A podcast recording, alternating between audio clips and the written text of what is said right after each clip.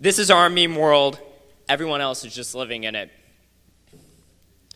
So we have this issue in the world where you know we're inundated with uh, mass media, social media, podcasts. We have all the podcasters here today. Flocks of carrier pigeons, whatever you need to, to get messages across. We have overflows of information. However, our minds can only handle so much information at a time, and our ability to process it all is extremely scarce.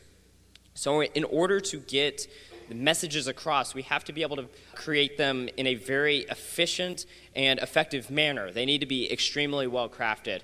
And as you can tell, we're getting to the floor of Congress now. We're not merely playing around with magic internet money, we're engaging in advanced geopolitical meme craft. We are shaping civilization for centuries, if not millennia, to come.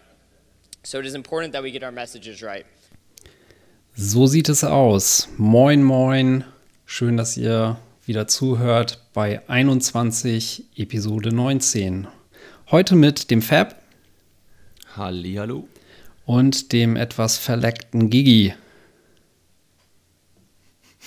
Hallo. Wait for it. ja, cool. Fab, ähm, magst du uns vielleicht dann heute mal was von der Blockzeit erzählen? Ja, gerne. Wir sind gerade bei Block 616139. Auch ein kurz. wunderschöner Block, habe ich gerade gesehen. Okay. Gigi, äh, ich sagen, kurz vor dem nächsten. Sieht der in deinem Mempool auch so schön hell und frisch aus, oder? Wunderbar, wunderbar knapp über einem Megabyte und äh, ist vor drei Minuten passiert, 2821 Transaktionen und ich, ich werde da jetzt auch wegen dem Lag einfach gleich etwas vorgreifen und weiterreden, wenn wir schon bei Blöcken und der Blockzeit sind. Ähm, wir hatten soeben 500 Millionen Bitcoin-Transaktionen und zwar heute im Block 616064, also vor ein paar Blöcken hat das gesamte Bitcoin-Netzwerk die 500 Millionen Grenze geknackt. Jetzt zwar noch nicht Euro oder US-Dollar, das wird erst etwas später kommen, aber insgesamt hat das ganze Netzwerk jetzt 500 Millionen Transaktionen gesettelt. Okay. Ja, nice. Yeah, cool. Ja, das, mit dem, das mit dem Leck wird lustig, ich ja, sehe schon. Ich ähm, gehen wir gerade mal zu den Community News über. Und äh, zwar haben wir da ein Shoutout an den Candle Hater zu geben. Ähm, Candle Hater, Bitcoin Candle auf Twitter. Ähm, und zwar hat der den Lightning ATM von 21 is Enough nachgebaut. Der war vor kurzem bei, bei Markus im Turm. Und ähm, Candlelater hat den nachgebaut. Ähm, sehe ich das richtig? Den gibt es komplett auf GitHub, oder? Die Anleitung? Korrekt. Gigi, hattest du da noch irgendwie eine, eine persönliche Message an ihn auszurichten? Ja, also ganz dicker Shoutout von meiner Seite aus, finde ich ein super cooles Projekt, also extrem cooles Projekt von 21 is Enough und auch super, dass Candle Hater das äh, nachgebaut hat. Ähm, ist, glaube ich, ein, ein schönes Multi-Wochenende-Projekt. Ähm, ich bin mir nicht ganz sicher, wie viel Arbeit es ist, das Ding nachzubauen, aber anscheinend ist eine bessere Anleitung in der Mache und ähm, es soll mit, in, mit der Zeit auch einfacher werden und ich hoffe auch in Zukunft da mal dran rumbasteln zu dürfen. Ja, cool. Wer sich da näher für interessiert, der kann sich auch das Interview mit 21 is Enough, dem Matt, ähm, was Markus und ich neulich für Bitcoin im Turm geführt haben, äh, anhören. War eine saukoole Unterhaltung, hat super Spaß gemacht, mega geiler Typ, mega geiles Produkt. Ähm, und da spricht er auch ein bisschen darüber, was in Zukunft noch kommen soll, wie er sich vorstellt, das auszubauen. Und da steht in nächster Zeit erstmal tatsächlich dieses äh, Projekt Dokumentation kurz bevor. Jo. Ja, mega stark. Ja. Wir haben ja auch die, gesagt. Die, die, die cool sagen, also das Ding sieht, sieht richtig Hammer aus. Ähm, ja, was wolltest du sagen, Dennis? Äh, ich wollte sagen, dass wir ja auch zumindest inoffiziell geplant haben, an diesem Tag zwischen dem Lightning Hack Day und Darf ich darüber schon reden? und, und, der Mach's Value einfach. of Bitcoin Konferenz. Wir machen das jetzt wie Markus, wir schaffen Fakten. Äh, genau. Und der Value of Bitcoin-Konferenz, ich glaube, der erste, sechste ist das, ähm, dass wir uns da vielleicht auch ähm, mit der Community zusammensetzen wollen und gegebenenfalls an äh, so einem Lightning ATM basteln wollen. Je nachdem. Äh, alles, was ich gerade Genau, gesagt habe, kann, so. müsst ihr vielleicht vergessen. Genau, es war mal so eine Idee. Ähm, können dann natürlich auch etliche andere Sachen machen. Aber wenn euch das zusagen würde, wenn ihr da Lust, Lust drauf hättet, dann lasst uns das doch, doch wissen, gerne auf Twitter oder in unserem Telegram-Chat. Ähm, denn wenn wir wissen, dass, dass da großer Bedarf da wäre, dann, dann kommen wir auch in die Pushen. Richtig. An der Stelle auch nochmal Chill, Chill, Telegram-Chat. Schön alle reinkommen.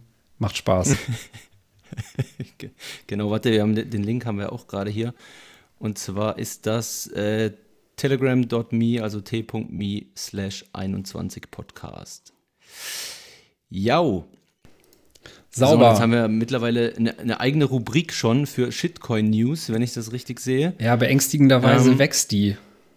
Ja, ich wollte gerade sagen, die ist sehr, sehr voll heute. Und da fangen wir doch gerade mal an mit Bcash. Da wurde fünf Stunden lang kein Block gemeint. Wer, wer von euch hat sich das denn genauer angeguckt? Wer ist denn der heimliche Shitcoiner?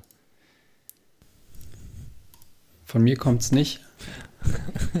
Also ich habe die, ich habe die News der Markus zuliebe eingetragen. Er ist ja leider heute nicht dabei. Also wir können auch gern die Shitcoin News auf nächste Woche verschieben. Wenn Markus wieder dabei ist, dann haben wir etwas mehr Shitcoinery. Oder sonst einfach ganz schnell ähm, über die Shitcoins drüber radieren und dann schnell wieder vergessen. Ich werde das auch nicht in die Shownotes packen. Ja, ganz klar, der, der, der Markus, der, der ist heute leider verhindert. Ne? Der muss fit im Turm werden, Krypto-fit im Turm. Das wird der Titel seines neuen Podcasts auch sein. Das kann ich jetzt schon mal hier ein bisschen anteasern. Und Instagram-Accounts. Also ich muss sagen, ja, genau, Dennis, äh, dem Instagram-Account, dem würde ich auf jeden Fall folgen. Ja, der ist voller imposantem Bildmaterial.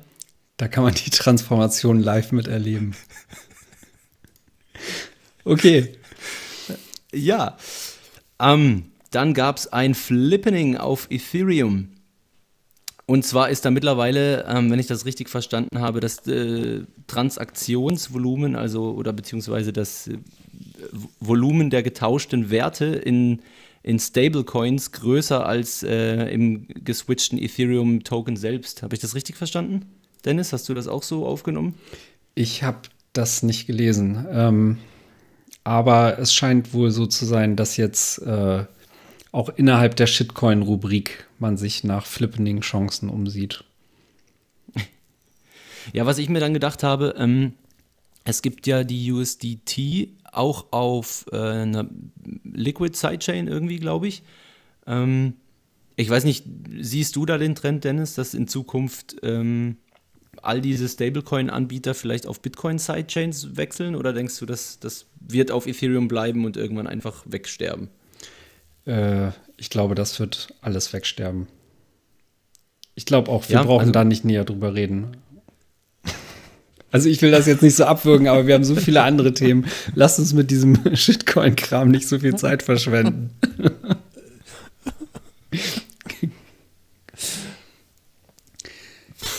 Okay. Ähm, Nee, vielleicht, vielleicht noch eine Sache. Äh, Warte, ich warte. ich, ich finde diesen, diesen Punkt äh, Governmental Shitcoins äh, finde ich ganz spannend.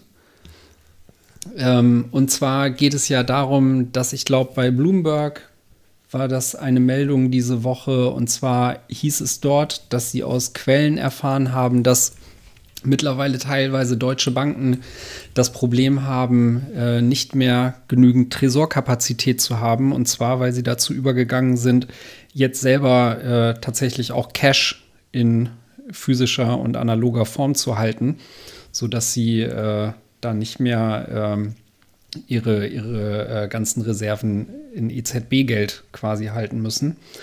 Und ähm, das fand ich ganz spannend. Habt ihr den Artikel auch gelesen? Also ich nicht, aber Gigi, glaube ich. Jo, ich habe den Artikel gelesen auch und äh, fand das ebenso spannend. Also ist äh, immer wieder, ähm, ich glaube, es ist immer wieder gesund, sich das in, in den Vordergrund zu heben und daran zu denken, dass eben auch der Euro und der Dollar und der Yen und so weiter einfach nur Shitcoins sind und äh, eben wie man in diesem Beitrag auch lesen kann, die deutschen Banken sind klug und horten die Geldscheine, um eben den Negative Interest Rate Policies zu entfliehen, weil sogar die wissen, dass die äh, digitale Variante von, von diesem Shitcoin sogar noch viel schlimmer ist wie die Banknotenvariante. Genau. Die Banken treffen Vorkehrungen, solltet ihr also auch tun. Gut, äh, und ansonsten gab es noch die News, dass China mal eben lockere äh, 174 Milliarden an einem einzelnen Tag äh, in den Markt gepumpt hat. Gigi, kannst du uns dazu mehr erzählen? Weil den habe ich tatsächlich gar nicht gelesen. Ja, das, das Interessante daran ist, ich, ich will da nur erwähnen, ähm, der jetzige Bitcoin Market Cap ist 173 Milliarden äh, US-Dollar und sie haben eben etwas mehr als den gesamten Bitcoin Market Cap ähm, an Liquidität in das ganze System reingespritzt und haben das so lockerlässig an einem ganz normalen Montag gemacht. Äh, und das waren insgesamt 1,2 Billionen Yuan, also das sind Trillions auf Englisch und ähm, ja, sie wollen damit ähm, dem wirtschaftlichen Einbruch, der durch den äh, Coronavirus vermutet wird, entgegenwirken. Und es ist einfach so eine ganz normale kleine Liquiditätsspritze. Sounds legit. Was ist das so in Prozent jetzt der, der bisherigen, dem bisherigen, äh, ähm, der bisherigen Geldmenge hm, gegenübergesetzt? Gute Frage, ich weiß es nicht genau. Okay. Ich, was ich, ich hatte nur gelesen, dass ähm, ich, ich glaube, der gesamte Stockmarket dort ist ja dann an diesem Tag um 8% äh, runtergeknallt. Und dadurch, dass die so viel wieder in, äh, injiziert haben ins System, ist es dann äh, wieder auf 6% nur abgeflacht, weil überall sofort wieder der Anreiz zur Investition war. Also es ist schon verrückt, wie man einfach manuell die Schräubchen stellt, um, um die Wirtschaft zu beeinflussen. Jo. Okay, damit ähm, würde ich sagen, ja. Deckel auf diese Rubrik. Genau, dann kommen wir zum äh, non-technical ähm, Teil der endlich wieder Bitcoin-News, Dennis. Ja, ich glaube, die News der Woche, an der wahrscheinlich auch niemand so wirklich vorbeigekommen ist, war tatsächlich das ähm, Announcement von Strike, was äh, Jack Malice gemacht hat. Und zwar geht es darum, sie haben ja vor einiger Zeit dieses Projekt Olympus äh, angekündigt, was ein Fiat Off-Ramp direkt in Lightning sein sollte. Und mit Strike nehmen sie das im Grunde genommen als offizielles Produkt vom Tisch und ähm, haben jetzt quasi eine besser funktionierende Alternative dazu, ähm, die sie präsentiert haben. Und zwar geht es generell darum, dass man mit Strike die Möglichkeit hat, direkt über die App von seinem Bankkonto aus Geld in also nicht, nicht Geld in Lightning zu wechseln, sondern ähm, Lightning Invoices damit zu bezahlen, aber direkt von seinem Bankkonto. Und ähm, Zap, also die, die Company dahinter, fungiert da quasi als Mittel, Mittelsmann. Also das Ganze ist quasi auch ein Custodial Setup. Nichtsdestotrotz ähm, äh, kommt das eben vor allem aber daher, dass sie in der Entwicklung von Olympus gemerkt haben, äh, wenn sie sich mit Nutzern unterhalten haben, dass es vor allem ein großes Problem gibt und das ist die Volatilität nach wie vor in Bitcoin, die halt zu beiden Seiten äh, ausschlaggebend sein kann. Nämlich wenn äh, Leute sich Geld in Lightning quasi gewechselt haben und dann merken, der Preis ist gerade abgefallen, dann sind sie nicht bereit, dieses Geld jetzt auch tatsächlich auszugeben, weil sie halt hoffen, dass, äh, dass es wieder mehr wert wird. Oder wenn es halt äh, eben mehr wert geworden ist, dass sie nicht bereit sind, das auszugeben, weil sie glauben, der Preis geht noch höher. Und ähm, genau, da haben sie halt in der User Research Phase festgestellt, eigentlich lösen sie mit Olympus nicht das richtige Problem, auch wenn sie das Problem richtig lösen würden. Und äh, also haben sie sich nochmal ans Reißbrett zurückbegeben und äh, entschieden, dass sie mit Strike da eben genau ein Produkt äh, bauen wollen, was dann eben effizienter diese äh, Probleme löst. Genau, wenn ich es richtig sehe, ist es ja so, dass der, dass der Merchant dann einfach trotzdem Bitcoin akzeptieren kann, oder? Via, via Lightning und, und der Kunde im Prinzip, äh, der benötigt überhaupt keine Bitcoin. Genau, das der ist richtig. Diese, der, genau, der kann ähm, diese App mit seiner Kreditkarte chargen, also dort, dort aufladen mit seiner Kreditkarte und dann einfach direkt bezahlen und äh, hat im Prinzip gar keinen direkten Kontakt zu Bitcoin. Der Merchant kann aber trotzdem Bitcoin akzeptieren. Also schon wirklich cool. Genau, also der Nutzer hält auch gar keine Bitcoin-Balance, sondern der hat einfach nur sein Fiat und in dem Moment, wo er damit bezahlt, übernimmt Sepp halt die, den Transfer. Ja. Ja, stark. Ähm, und da können wir vielleicht sogar noch ein bisschen, äh, ein bisschen mehr Preis geben von. Dann einer von uns, der durfte da der durfte es schon ein bisschen antesten. Gigi, willst du da vielleicht mal ein bisschen Insider-Info ausplaudern? Jo, also äh, ich glaube, ich darf noch nicht über, über absolut alles reden, aber ich habe relativ ähm, gute Connections zum SAP-Team und durfte das Ding auch, bevor das publik wurde, mal antesten und quasi Alpha, Alpha testen. Ähm, das Ganze ist ja jetzt in einer geschlossenen Beta, also es ist noch nicht ein, ein kompletter Rollout. Es wurde eben auf Android und iOS entwickelt und es gibt auch eine Web-App dafür, aber der Zugriff ähm, äh, darauf wird noch relativ langsam und vorsichtig ausge äh, gerollt und äh, Jack und das ganze Team sind eben noch sehr fleißig am Testen und auch verschiedene Use Cases ähm, durchzuprobieren und durchzutesten. Ähm, ich werde auf jeden Fall in den Show Notes auf den Announcement-Tweet verlinken, da kann man sich auch die App einmal anschauen. Es gibt ein paar Videos, wo man ein bisschen was von der UI sieht und von dem Flow sieht und äh, es gibt auch schon einige Insights, wie man die App am besten verwendet und was für Use Cases es gibt. Man kann dann eben auch sehr einfach direkt selbst Bitcoin kaufen. Also ähm, das ist mit Strike genauso möglich. Und wie ihr eben richtig gesagt habt, es ist ein quasi ein, ein Onboarding-Tool hauptsächlich. Und ich äh, will auch äh, etwas her hervorheben, was unser Freund 6102 Bitcoin getweetet hat darüber und er hat das sehr schön zusammengefasst. Ähm, er hat geschrieben, This makes it easy for people with a bank account to pay people without one. Also es macht es sehr einfach für Leute, die keinen Bankaccount haben, äh, andere Leute zu bezahlen, die die, äh, es macht es einfach für Leute, die einen Bankaccount äh, haben, diejenigen zu bezahlen, die keinen haben. Und man kann eben einen ganz einfachen Webshop einrichten, ganz normal Bitcoin akzeptieren und äh, über Strike, ohne dass man irgendwie ähm, ein separates Onboarding zu Bitcoin braucht, ohne dass man sich irgendwie separat Bitcoin ähm, besorgen muss oder einen Lightning Channel aufmachen muss oder irgendwas, ähm, dann diese Invoices bezahlen.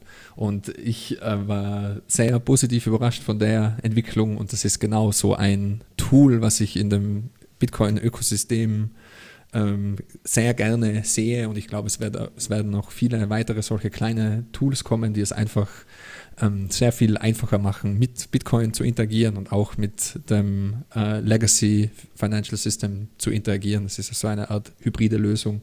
Und ich glaube, man, äh, man wird auch in den nächsten Monaten erst wirklich sehen und begreifen, was man alles damit machen kann und wie die Leute es dann sehr äh, vielseitig einsetzen werden. Also super Entwicklung und Gratulation an, an alle Entwickler und das ganze Team. Und man wird sicher noch in den nächsten Wochen und Monaten mehr davon hören. Auch an dieser Stelle nochmal ein kurzer Hinweis auf die vorhin schon erwähnte Episode von Bitcoin im Turm mit dem Matt von 21 is Enough. Zum einen, weil wir da auch ein bisschen tiefer über dieses Thema reden. Zum anderen aber auch, weil Matt mit seinem ATM im Grunde genommen auch was ähnliches bauen könnte. Ne? Also der könnte ja auch einfach ein Fiat Off-Ramp und direkt äh, in Lightning damit bezahlen, anbieten mit dem ATM. Aber wie gesagt, mehr dazu in der Folge. Genau, ansonsten hat es heute noch äh, die krasse News gegeben, dass Lightning Labs äh, ein äh, 10 Millionen Dollar äh, Series A Funding bekommen hat. Und zwar, äh, ja, sagen sie, dass sie, dass sie damit äh, kaum verwunderlich zum einen dass das Entwicklungsbudget quasi jetzt oder die Entwicklung ihrer Produkte weiter vorantreiben wollen und zum anderen eben auch mit äh, Lightning Loop heute auch das erste äh, richtige Projekt aus der, äh, ähm, also für alle zugänglich machen werden, nämlich Lightning Loop. Genau. Ähm, ja, mega stark. Ähm, an der Stelle auch äh, schöne Grüße an den Olli Gugger übrigens. Ähm, den müssen wir uns auch mal hier reinholen irgendwann. Ähm, richtig cool, dass sie, dass sie da, ähm, dass sie da Meta machen. Ja. Ähm, freut mich für ihn und sein Team, ja.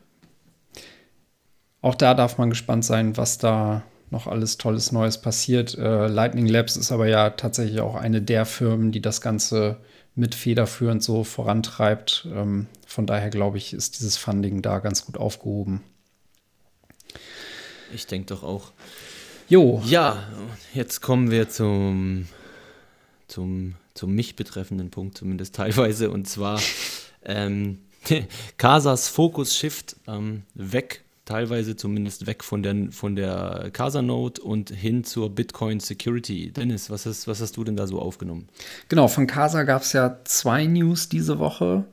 Ähm, und bei der einen geht es darum, dass sie eben halt vor allem diesen, diesen Shift angekündigt haben äh, der sich auf ihre, ihre technischen Produkte bezieht.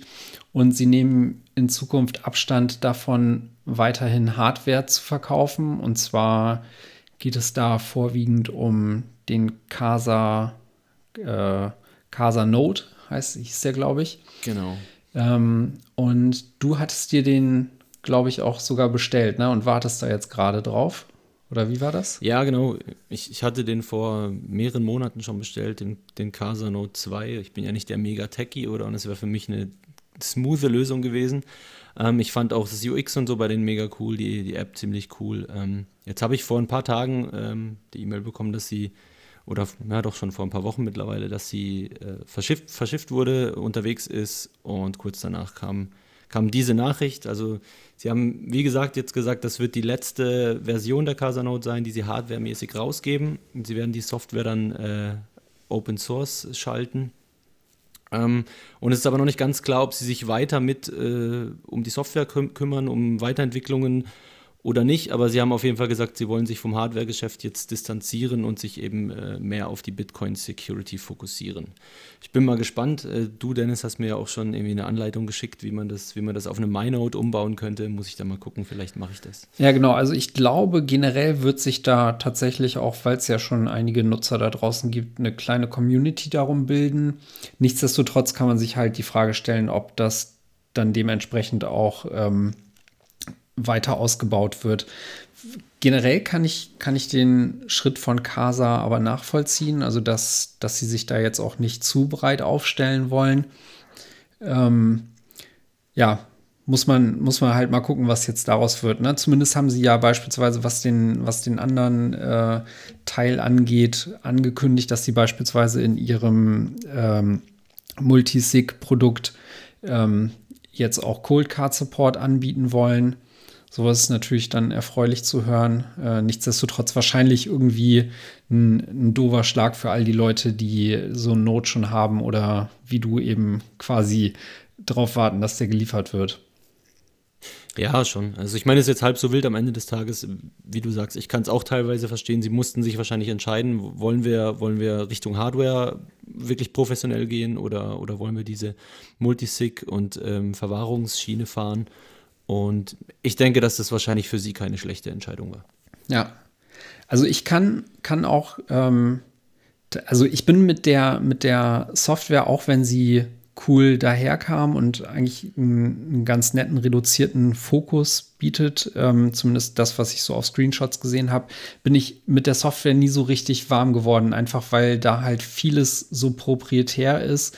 Also ich weiß, sie haben auch vorher schon ähm, einiges da Open Source gemacht, aber zum Beispiel diese, ähm, diese Handy-App und sowas, das, ähm, das schien mir alles irgendwie so eine eher proprietäre Schiene zu sein. Ähm, auch dieses, ähm, sie, sie hatten da doch auch so eine, ähm, so eine App, mit der, der man quasi so sich am Node anmelden konnte und ja, dieses Satsback. Genau, und da hatten sie doch auch diese, diese Nutzernamen für Lightning und sowas. Und das war halt auch alles äh, proprietär gebaut. Und das hat mir nie so wirklich gefallen. Aber ähm, gut, wenn man es nicht mag, muss man es ja auch nicht nutzen, ne? Ja, ja, nee, kann ich, kann ich verstehen. Ähm, also Heartbeat ähm, hieß es. Genau, schreibt Gigi gerade. By the way. Ähm, ansonsten, auch nur eben kurz erwähnt, gab es noch zusätzlich die Non-Technical News aus dem Hause Casa, dass äh, Jeremy Welch quasi als CEO zurücktritt, beziehungsweise da das Zepter an Nick Newman und Jameson Lobb übergibt. Äh, das Ganze tut er wohl aus äh, gesundheitlichen Gründen innerhalb der Familie. Ja, glaube ich, es gibt auch Wichtigeres als das Business. Gut, dass man sich da dann erstmal um die Familie kümmert. Und äh, an der Stelle ist das, glaube ich, dann auch weiterhin in guten Händen. Habt ihr da sonst noch was zu, Anmerkungen oder?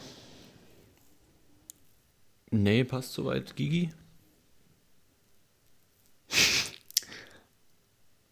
okay, auf Gigi müssen wir heute mal ein bisschen warten. Ähm, okay. Ansonsten sei auch nur noch äh, zu, zu einer anderen Geschichte, nämlich Wasabi kurz erwähnt, ähm, dass äh, Wasabi jetzt dazu übergegangen ist, die Fixed Fee Address, die äh, sie bei CoinJoins verwenden, durch eine, äh, eine neue Methode zu ersetzen, nämlich sie nutzen da jetzt den XPub Key und äh, somit hat jeder CoinJoin oder jede CoinJoin-Runde eine neue äh, Fee-Address. Warum ist das ein Thema? Ähm, generell haben wir ja schon die letzten Male immer über dieses äh, CoinJoin-Flagging gesprochen, bei dem es darum geht, dass Börsen teilweise ihre Nutzer nicht mehr äh, die Funds haben abziehen lassen, wenn sie vorher durch äh, Chain Analysis festgestellt haben, dass der Nutzer die Funds, die er schon mal ähm, withdrawn hatte, später dann in CoinJoins eingesetzt hat. Und ähm, genau, damit ist jetzt vielleicht ein Schritt gemacht, um zumindest ähm, ein offensichtliches äh, Erkennungsmerkmal von CoinJoins zu beheben. Aber auch da gibt es äh, durchaus zwiegespaltene Meinungen, ob, diese, ob dieser Schritt denn wirklich was bringt. Jetzt möchte Gigi dazu, glaube ich, noch was sagen. ja, also Entschuldigung für den Lag. Ich habe offensichtlich mehrere Sekunden Lag und das macht es etwas schwierig, da dazwischen zu reden, wie ich das sonst so mache. Aber bezüglich dem, ähm, dem Removal von der Fixed Fee Address in Wasabi, das ist eine, eine ganz wunderbare, super Entwicklung meiner Meinung nach. Natürlich ist es nicht unmöglich, ähm, nach wie vor Wasabi Coinjoins zu erkennen, aber wie gesagt, alle Chain Analysis Techniken sind Heuristiken und man sollte es diesen Personen und diesen Parteien, die eben ähm, gerne wissen wollen, wer da wie Coinjoint und was mit seinen äh, Bitcoins macht, man sollte es ihnen einfach nicht zu einfach machen. Und ähm, dieser äh, Schritt weg von dieser Fixed Fee Address zu einer dynamisch generierten, äh, sich ständig verändernden ähm, äh, Koordinator-Adresse ist ein sehr, sehr guter. Und nochmal an dieser Stelle ein großes Shoutout. Äh, ich weiß, er kann kein Deutsch, aber an 6102 Bitcoin, der hat äh, da ordentlich Druck gemacht in der Community und äh, ähm, ähm, die Developer von Wasabi, also Nopara, der im Endeffekt diesen Pull Request gemerged hat, der hat auch auf äh, 6102 Bitcoin, auf einen ganzen Twitter-Thread äh, verwiesen und ähm, auf die Arbeit von 6102 Bitcoin verwiesen, äh, was, warum das gemacht wird und warum das sehr wohl schlau ist, das so zu machen. Also ähm, ich finde das eben eine sehr, sehr gute Entwicklung, meiner Meinung nach ähm, haben wir mit Wasabi und mit Samurai zwei sehr gute Softwarelösungen, was eben äh, Xiaomian CoinJoins angeht. Und man sollte beide verwenden. Äh, es gibt eben verschiedene Trade-offs. Es haben äh, jede Software hat gewisse Vor- und Nachteile. Und Wasabi ist es eben wieder einen Schritt weiter und etwas besser. Und ich kann es äh, nach wie vor weiterhin dadurch auch empfehlen. Also es sollte meiner Meinung nach jeder der KYC-Coins erwirbt, auch auf, sein, auf seine eigenen UTXOs schauen und schauen, dass die gemixt werden und auch äh, vielleicht, wenn man Lightning Channels aufmacht, äh, das einfach mit gemixten äh, Coins machen, ist wahrscheinlich am vernünftigsten.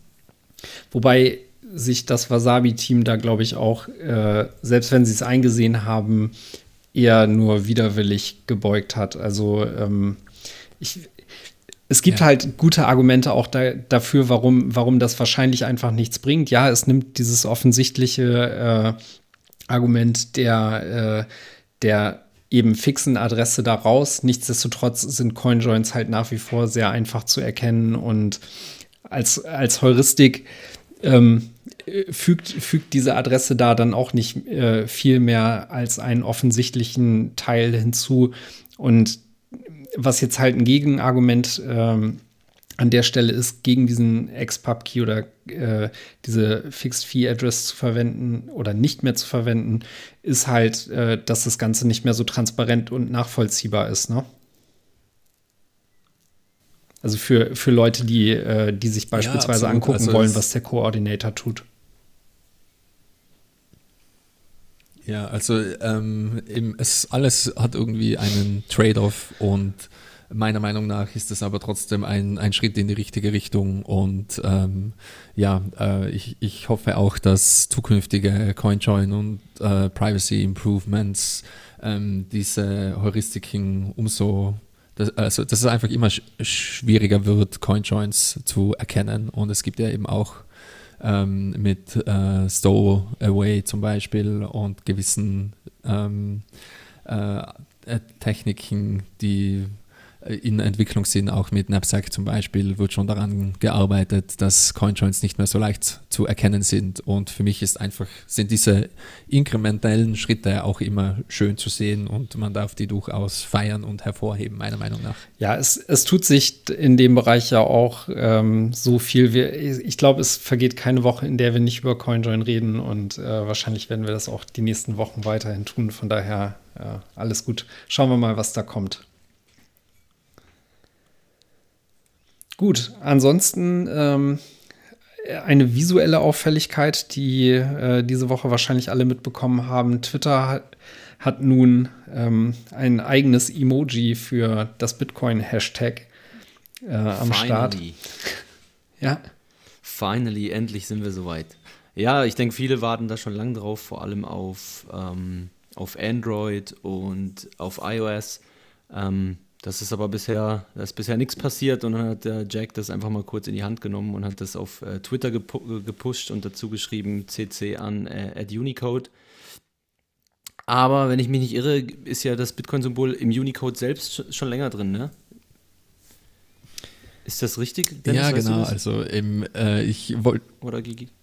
Ja. Ich, ich, wollte das kurz hervorheben, dass äh, in, in Unicode das Bitcoin-Symbol als äh, quasi ASCII-Symbol schon vorhanden ist. Es geht nur darum, dass es eben noch kein Bitcoin-Emoji gibt. Und das war natürlich schön zu sehen, dass Jack als alter Bitcoin-Maximalist das selbst in die Hand nimmt und eben die Twitter-Hashtags mit einem schönen Bitcoin-Emoji verziert. Ähm, es, es hat etwas zu viel Abstand auf der rechten Seite, aber von diesem Detail mal abgesehen eine sehr, sehr coole äh, Aktion und sehr schön und stilvoll gemacht, meiner Meinung nach. Und man sollte auch hervorheben, ähm, es ist nicht nur bei Bitcoin, soweit ich weiß, sondern auch bei BTC. Also somit ist BTC eindeutig Bitcoin und jegliche Shitcoin-Diskussion ist somit beendet. Oh, jetzt Gigi ganz weg. Jetzt ist er, klingt, als wäre er wieder übers Kabel gestolpert, der gute Mann. Oder vielleicht ist auch dem, dem, dem Markus die Handel aufs oh, Kabel oh. gefallen, man weiß es nicht. Jetzt bist du aber wieder da, Gigi. Ah, super. Ich, ich, ich glaube, äh, wir, wir hatten ja das Problem, dass ähm, äh, gewisse Bitcoin-Wallets gerne Passwörter vergessen und es, es, sieht gerade so aus, als würde mein Internet einfach die Pakete vergessen und wir müssen wohl oder übel damit leben. Okay. Gut. Ähm, vielleicht habt ihr euch auch diese Woche die Frage gestellt, wenn ihr für die nächsten zehn Jahre nur ein einziges Asset halten könntet, was wäre das dann? Also bei mir wäre es auf jeden Fall Chickens, wären es bei mir. Ne? Da, da, waren wir auch mal dabei. Ich, ich würde auf Hühnchen setzen. Aber der Raul Pal, weiß nicht, ob ihr den kennt, äh, ein Investor, Makroinvestor nennt er sich, der, glaube ich, diese Real Vision ähm, Plattform gegründet hat. Da gibt es ähm, Videos und Podcasts, glaube ich, zu, zu Finanzthemen. der hat sich diese Woche dazu geäußert, dass, wenn er sich ein Asset aussuchen könnte, dass er für die nächsten zehn Jahre halten müsste und es dürfte nur dieses eine sein, dann wäre es auf jeden Fall Bitcoin. Ähm, einfach aufgrund des riesigen Risk-Reward-Verhältnisses. Und ja, der ist recht gut angekommen, der Tweet, muss man sagen. Und ich glaube, ich werde auf jeden Fall auf seiner Seite. Du, Dennis? Ja, ich glaube, äh, das ist sogar noch vor Chicken das safeste Bet. Aber äh, mal sehen, was sagt Gigi denn dazu?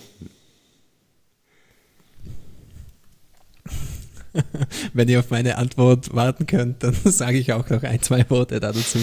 Also für mich ist es immer schön ähm, zu sehen, dass ähm, äh, auch Leute außerhalb unserer Bitcoin-Blase, auch wenn der ähm, zu einem gewissen Grad Teil von dieser Bitcoin-Blase ist, aber mir kommt vor, eben dieser enge Kreis der Bitcoin-Maximalisten wird äh, langsam aber sicher immer weiter und weiter. Und es gibt jetzt eben auch schon eine äh, Makro-Investoren und Leute, die von vielen anderen Dingen, nicht nur von Bitcoin Ahnung haben, ähm, die auf diesen Zug sozusagen aufspringen und es auch äh, begreifen, dass es sich nur um Bitcoin dreht in dieser Welt und äh, es einen Grund hat, warum wir von Bitcoins und Shitcoins reden und nicht zum Beispiel von Bitcoin, Ethereum und Shitcoins. Ähm, Shoutout an Holger. er kommt doch wieder vor, er kommt doch wieder vor, da kann er sich freuen.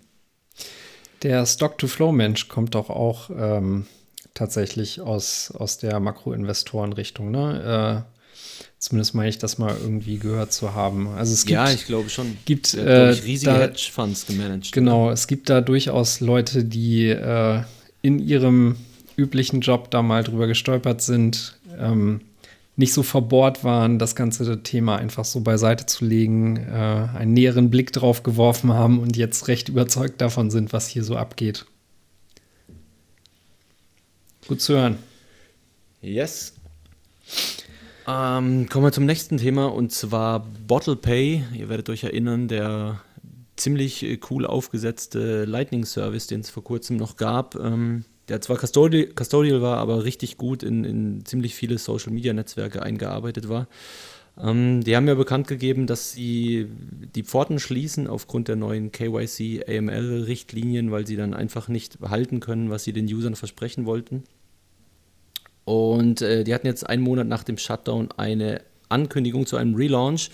Ähm, der letzte Stand, den ich hatte, war, dass unklar ist, auf was sie hinaus wollen. Sie haben einfach nur angekündigt, es kommt etwas. Gigi, weißt du da vielleicht mehr? Ähm, ich weiß ein bisschen was. Ähm, leider, ähm, ich darf noch nicht alles verraten. Ähm, äh, ich, äh, Disclaimer, ich arbeite mit Ihnen zusammen und ähm, äh, schreibe ein, ein bisschen für Sie und äh, helfe Ihnen mit ein oder zwei Sachen. Und es wird auf jeden Fall eben ein Relaunch kommen, so viel darf ich verraten. Ähm, und ähm, ja, die, die Jungs, die, die lassen sich nicht unterkriegen. Also die wollen auf jeden Fall um diese Regulierungen sozusagen herumarbeiten und es soll kein endgültiges äh, Todesurteil für Bottle Pay sein. Also stay tuned und ich werde sicher in den nächsten Wochen noch mehr dazu sagen können. Kannst du denn zumindest äh, so viel dazu sagen, ob das noch ähm, vom Produkt her in einem ähnlichen Rahmen bleibt oder ähm, pivoten die jetzt komplett in eine andere Richtung?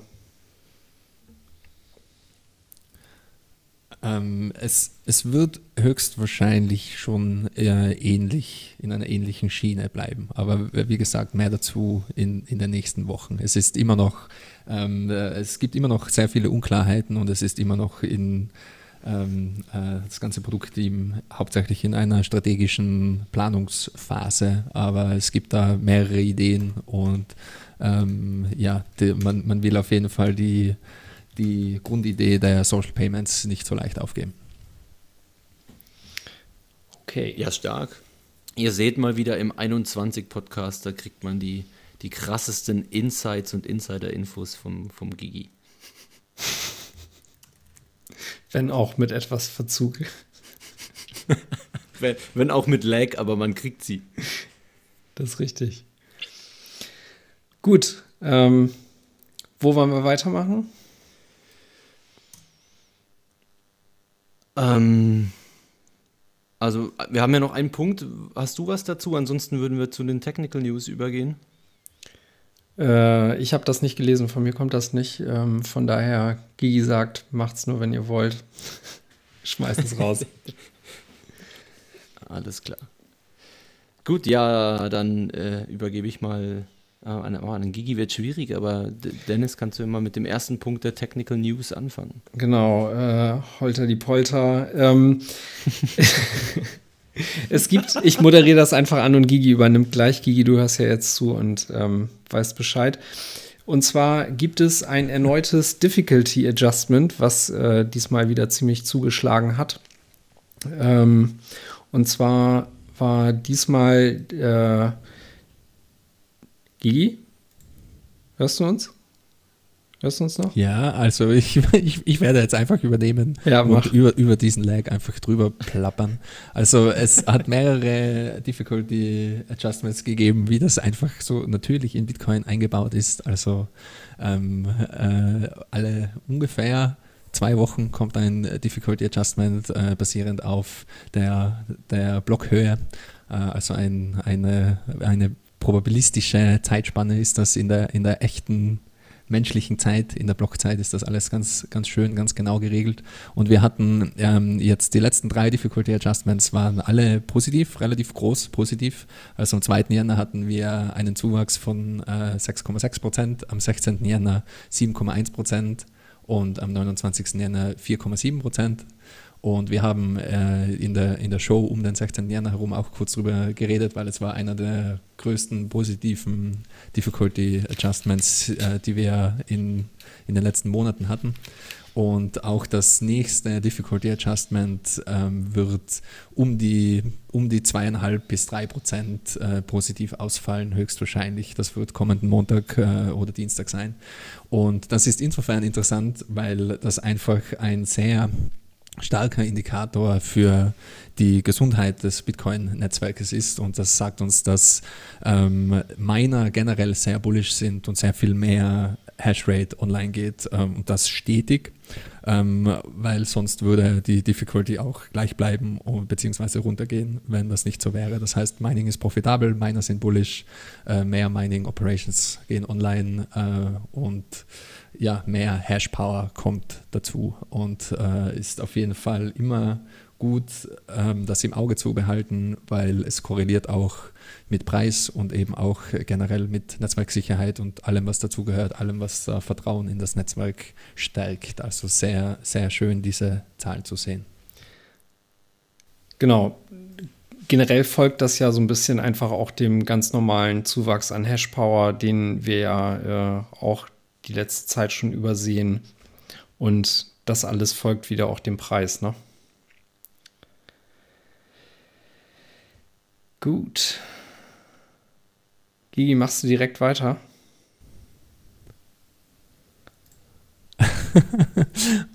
okay, ich werde jetzt einfach übernehmen und, und mal, da, mal da durchrattern. Ähm, wie gesagt, die Interaktion ist heute etwas schwierig wegen dem komischen Lag. Ich fühle mich übrigens nur bedingt schuldig. Zu anderen Services habe ich so 10 Millisekunden Ping. So irgendwas ist da komisch, irgendwas, keine Ahnung, vielleicht läuft der, der Stream durch Tor heute oder man weiß es nicht genau. Auf jeden Fall ähm, gibt es News von Kraken Security und da ähm, da wurde wieder einmal an Hardware-Wallets rumgehackt und zwar hat äh, haben mehrere Kraken Security Researcher einen kritischen Fehler in den Trezor Hardware Wallets identifiziert. Und zwar ist das, soweit ich weiß, ein äh, schon bekannter Attack-Vektor. Also die Attacke war jetzt nicht absolut brandneu, vielleicht war sie etwas anders.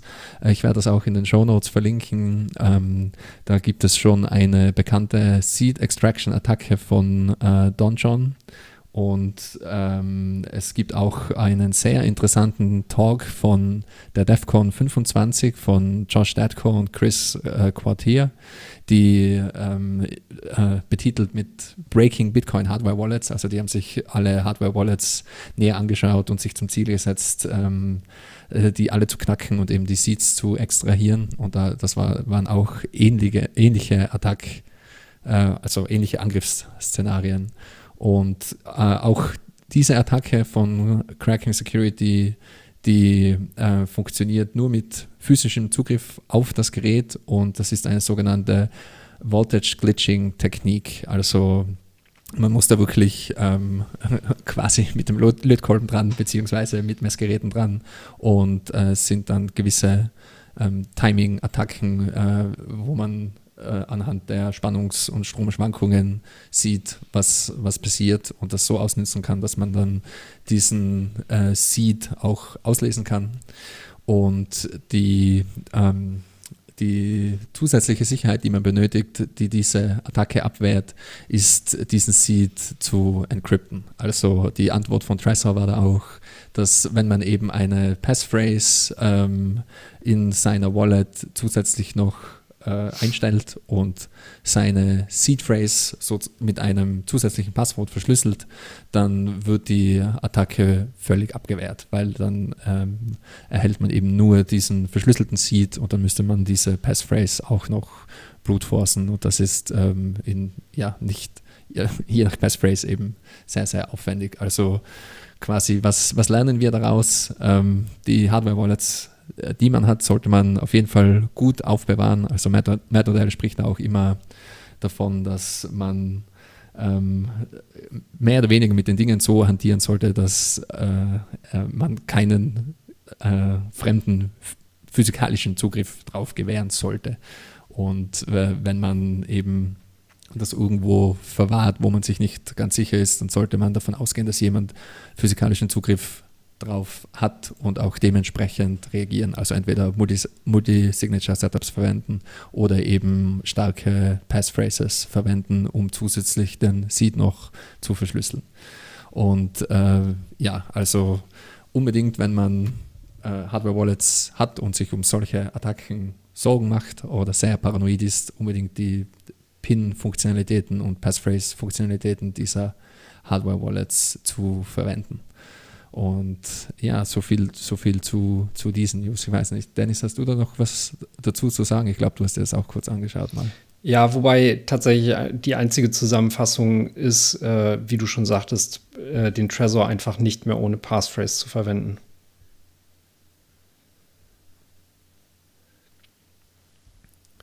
Jo, also ähm, ich habe da auch eben nicht mehr so viel mehr dazu zu sagen. Ich, ich habe noch ein paar technische News, was ähm, diverse Software angeht, die man im Auge behalten sollte und äh, wo es neue Versionen gibt und auch neue Statistiken.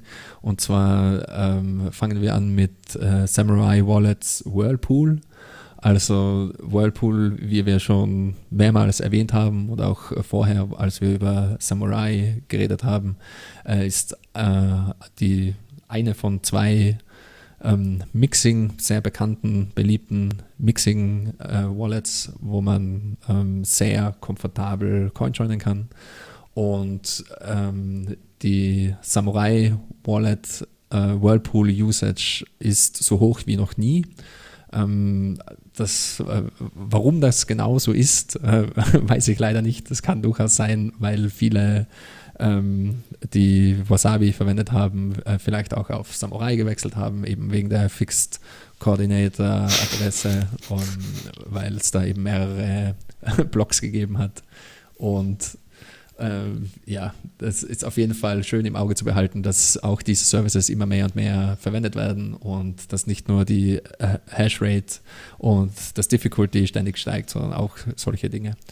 Und äh, im, im Zuge dessen, äh, die Software wird auch ständig weiterentwickelt. Also Whirlpool Server, es gab diese Woche zwei neue Releases, 0.23.1 und 0.23.2 ähm, das waren all, also beides meine Releases, die kleine äh, Bugs gefixt haben und äh, die Software, die das alles ermöglicht, etwas ähm, abgedatet hat. Ähm, also kann man sich, wenn man auf Softwareentwicklung steht, vielleicht genauer anschauen, aber sonst als End-User nicht ganz so wichtig. Auch Ronin Dojo wurde abgedatet, es gibt jetzt die Version 1.3, ähm, die ist, glaube ich, äh, gestern released worden, also äh, ganz, ganz neu, äh, neues Update. Äh, Ronin Dojo ist ähm, ein, eine äh, Full Node Variante. Also ähm, man kann da seine Full Node mit ähm, mit Whirlpool-Server direkt und einfach aufsetzen, ist äh, quasi so ähnlich fast wie der Node Launcher, Node Launcher von Pierre Rochard. Ähm, nur mit eben äh, den ganzen Samurai-Integrationen, die man auch für Whirlpool braucht, falls man den Samurai-Jungs äh, mit ihrem Mixing-Service nicht, nicht vertrauen will. Und äh, es gab auch noch ein Eclair-Update. Ähm, das Interessanteste an diesem Update äh, war ein relativ großes Update. Meiner Meinung nach das Interessanteste war die Integration von Multipart Payments. Wir haben letzte Folge schon äh, und, und ich glaube auch vorletzte Folge äh, des Öfteren über Multipart Payments ähm, gesprochen. Äh, ich werde auch noch auf das Async-Wiki in den Show Notes verlinken, die relativ ausführlich über den Multipart Payment Support in Eclair geschrieben haben, wo man sich das nochmal etwas genauer anschauen kann. Und ähm, eben da gibt es, da gibt es auch ähm, immer mehr Entwicklungen in diese Richtung, damit äh, auch das Lightning-Netzwerk eben immer stetig verbessert wird. Ein, eine weitere Sache, die ich interessant finde, weil das auch vor nicht allzu langer Zeit in Bitcoin Core seinen Weg gefunden hat, sind deterministische Builds. Also Eclair hat es auch, deterministische Builds. Und seit ein paar Monaten hat Bitcoin Core dank Geeks auch deterministische Builds. Also es gibt mehrere Bildsysteme, die eben äh, äh, speziell dafür entwickelt wurden, damit äh, sehr Software, äh, sehr sicherheitskritische Software ähm, deterministisch gebaut werden kann. Also dass man sich auch sicher äh, sein kann, dass die Software, die man selbst auf seinem Computer zusammenstöpselt und zusammenbaut, genau die Software ist, die auch andere Developer zusammenbauen und man kann damit auch äh, zum Beispiel den Download von, von Builds überprüfen und äh, muss auch nicht irgendwelchen Software-Servern vertrauen. Also das ist äh, ein, eine sehr ähm, paranoide Angelegenheit, sage ich jetzt mal, aber äh, man kann nicht paranoid genug sein bei diesen Dingen.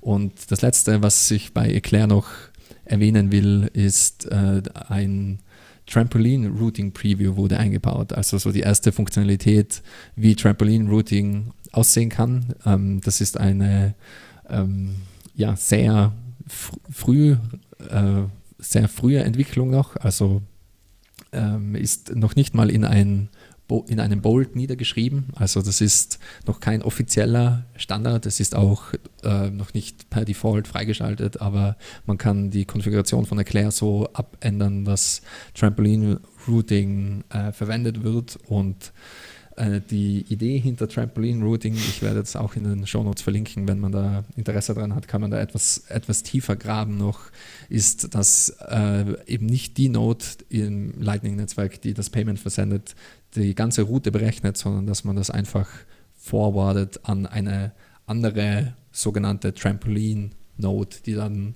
ähm, die Route Computation übernimmt, also die dann berechnet, welche Route am geschicktesten für dieses Payment ist. Und das ist jetzt noch im RFC-Status, also Request for Payments, äh, Request for Comments. und äh, das kann man sich vielleicht auch durchlesen, ist recht interessant auf einer technischen Seite. Und jetzt höre ich mal auf zu labern. Ich wollte gerade sagen, sollen wir dir kurz mal die Gelegenheit geben, Luft zu holen? Ich glaube nämlich, äh, bei den Trampolin-Payments geht es ja auch vor allem darum, ähm, quasi so Löcher in Routen, die ein Node vielleicht, äh, weil er den ganzen Pfad nicht kennt, zum Ziel ähm, zu schließen. Ne? Also, äh, dass es dann eben halt auf dem Weg Nodes gibt, die eben genau diesen, äh, diesen Zwischenteil äh, kennen und äh, darüber dann halt das Vervollständigen anbieten können.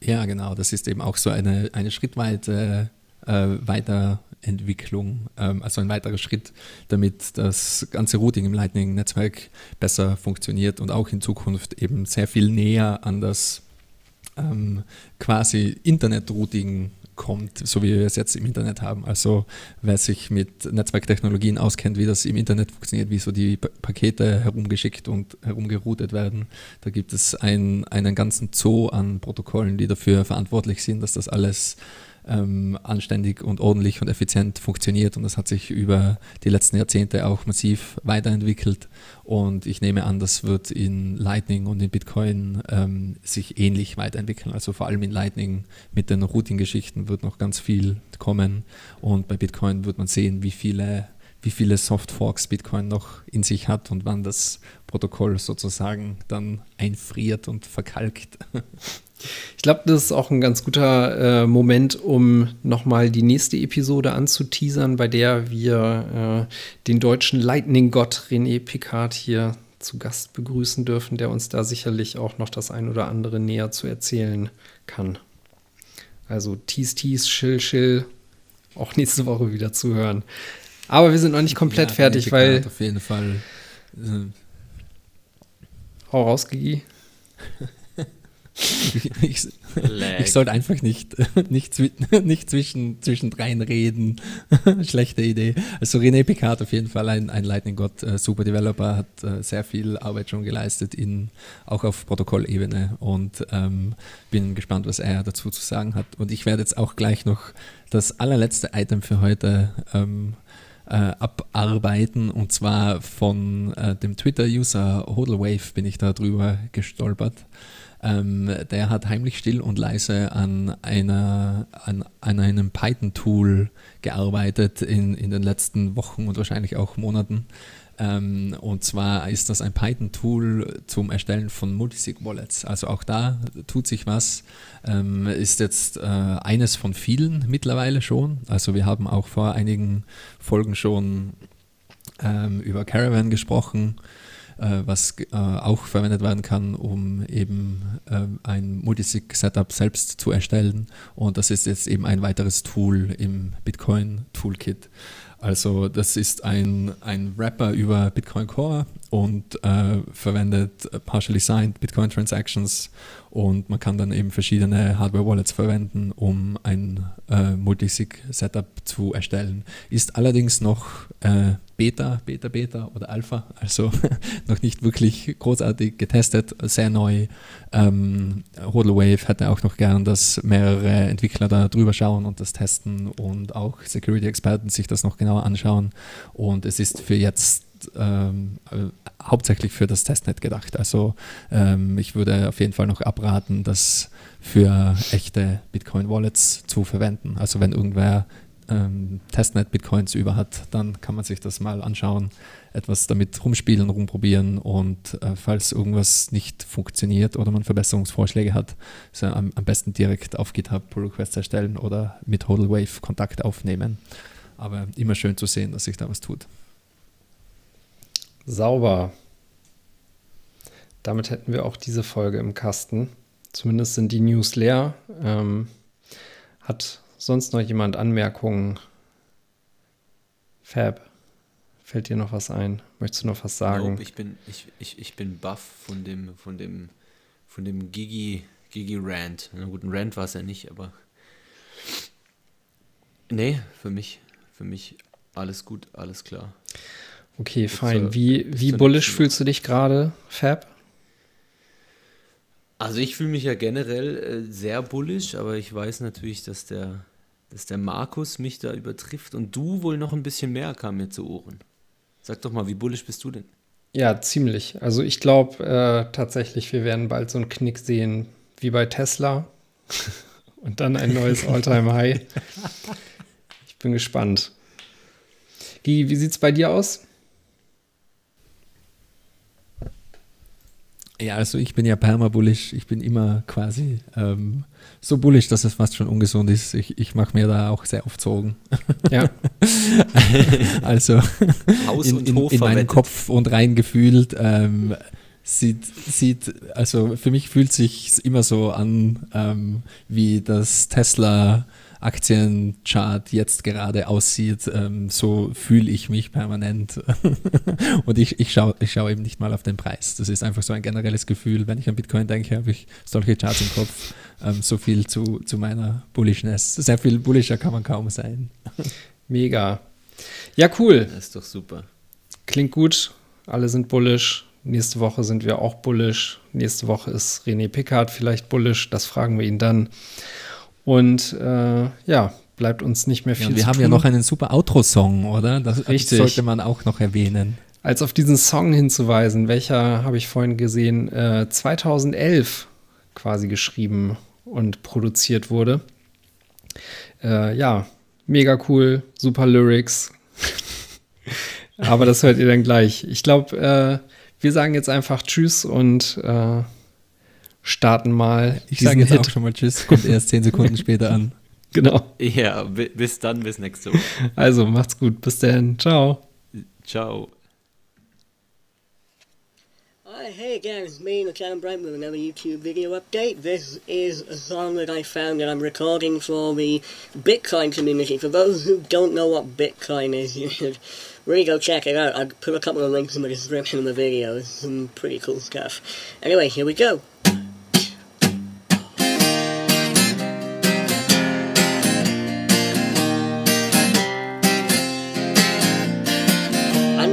Love the I love the open code, I love the network and all the people's nodes. I love the Bitcoin and all its member base. Boomiada, boomiada, boomiada, boomiada. I love the freedom, I love the namelessness. I love to trade things, I love to speculate. I love the whole net and all its user space. Boomiada, boomiada, boomiada, boomiada. I love the photography, I love when blogs get found. I love the forums, it's such a brilliant place. Boom-de-ada, boom-de-ada, boom-de-ada.